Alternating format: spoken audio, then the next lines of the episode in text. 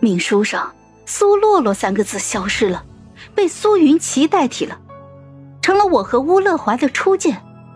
我因为扮演苏洛洛而让乌乐怀心软，成了他的奴隶。乌乐怀带王丈骑兵过境时，看见一群洗劫的流匪，他信奉弱肉强食的自然法则。流匪是群猎狗，贪婪卑劣，但他无意插手。可他看见了一个少女。他看着那些丑恶的猎狗趴在他的身上，即将分食他如月亮般的身躯。那姑娘哭喊着，紧紧地护着怀里的兔子。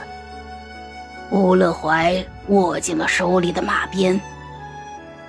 那只兔子死了，乌勒怀看过来的时候，我挤出了几滴眼泪。转过身，我脸上却一片冷漠，把兔子随意的扔掉。用手帕擦擦手。后来，命运再次出现属于乌勒怀和苏洛洛的情节，我都会趁笔墨未干之时代替苏洛洛完成那些情节。我装作不会骑马射箭，假装喜欢小动物，喜欢笑，性子活泼。我装作我的庶妹的次数越多，苏洛洛被苏云奇的替代就越多。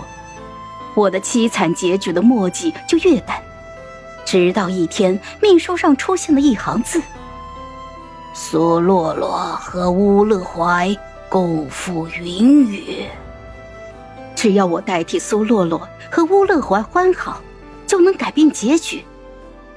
可是，我尚未出嫁便失贞洁，往后如何自处？我要勾引他，可问题是。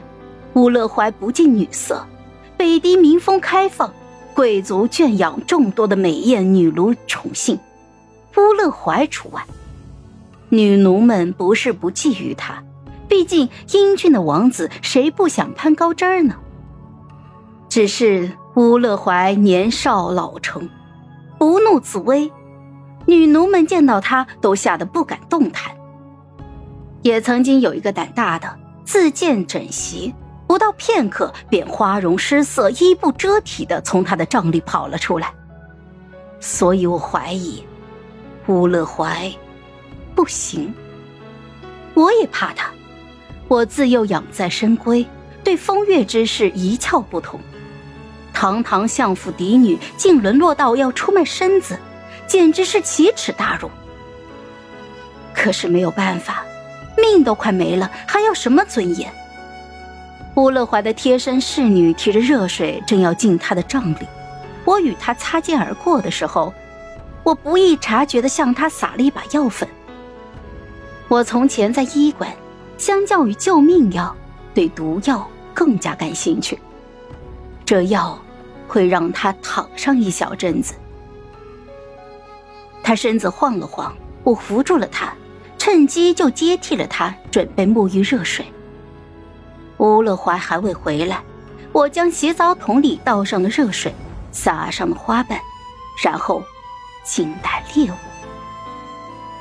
很快，我听到了脚步声，我深吸一口气，憋住，然后就躲进了浴桶里。立刻我就后悔了，我为什么要倒这么烫的水？脚步越来越近，我从水里站了起来，水花四溅。美人出浴，千娇百媚，他能不心动吗？看着眼前俊朗挺拔的乌勒怀，我咬着下唇，羞涩的笑着，正要抛一个媚眼，白光一现，刀刃就横在了我的脖颈上，猝不及防，我一动都不敢动。好了，本集故事就到这儿，我们下集见，记得订阅和点赞哦。如果你有喜欢的故事，也欢迎在留言区告诉我们。